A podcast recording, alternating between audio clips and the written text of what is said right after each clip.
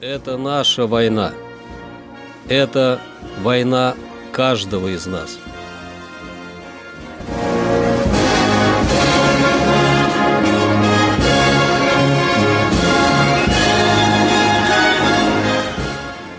Проект информационного агентства «Регнум. Война. Хроника 1941-1945 годов. 17 февраля. 17 февраля 1942 года западнее Ржева 29-я армия Калининского фронта сумела прорвать окружение. Ржев был захвачен немецко-фашистскими оккупантами на 115-й день войны в ходе их генерального наступления на Москву под кодовым названием «Тайфун». День 14 октября 1941 года стал самым черным днем многовековой истории Ржева. Советские войска вынуждены были уйти из города – в Ржев ворвались вражеские танки и пехота. Началось тяжелое, страшное время. Гитлеровцы установили в городе новый порядок. Они грабили, угоняли молодежь в рабство, расстреливали и вешали непокорных, сжигали целые селения. Так продолжалось 17 долгих кровавых месяцев.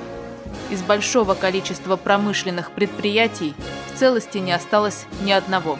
Были выведены из строя все коммунально-бытовые предприятия – Уничтожены или полуразрушены все учебные, медицинские, детские учреждения. Два театра, все библиотеки и клубы, дома отдыха, пионерские лагеря.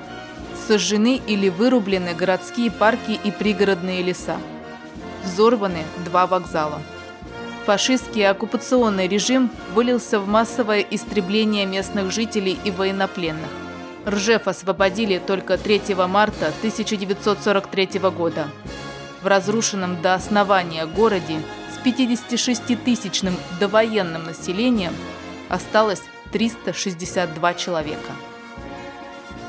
17 февраля 1943 года завершилась Воронежско-Косторнинская наступательная операция войск Брянского и Воронежского фронтов – она положила начало разгрому крупной группировки противника на этом направлении и освобождению Воронежской и Курской областей, городов Воронеж, Косторная, Старый Оскол.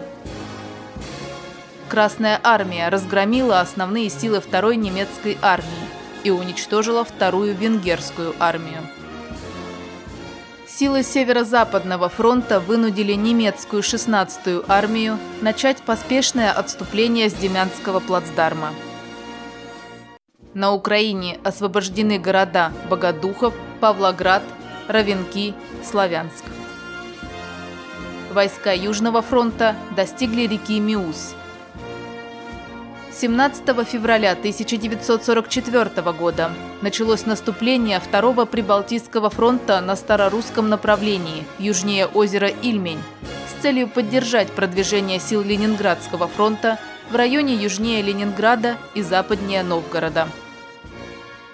С уничтожением окруженной группировки противника завершилась Корсунь-Шевченковская наступательная операция первого и второго украинских фронтов создан первый под командованием генерала армии Константина Рокоссовского и второй во главе с генерал-лейтенантом Павлом Курочкиным «Белорусские фронты». 17 февраля 1945 года Ставка издала директиву второму и третьему украинским фронтам о подготовке и проведении наступательной операции на Вену. Войска Первого Белорусского фронта южнее города Штаргард отбили сильную контратаку противника. Одновременно в лесах севернее города Шнайдемюль и в городе Познань советские части ликвидировали окруженные группировки противника. Немецкие войска из района восточнее Комарна с целью прикрытия направления на Братиславу нанесли мощный контрудар по силам Второго Украинского фронта. Это наша война.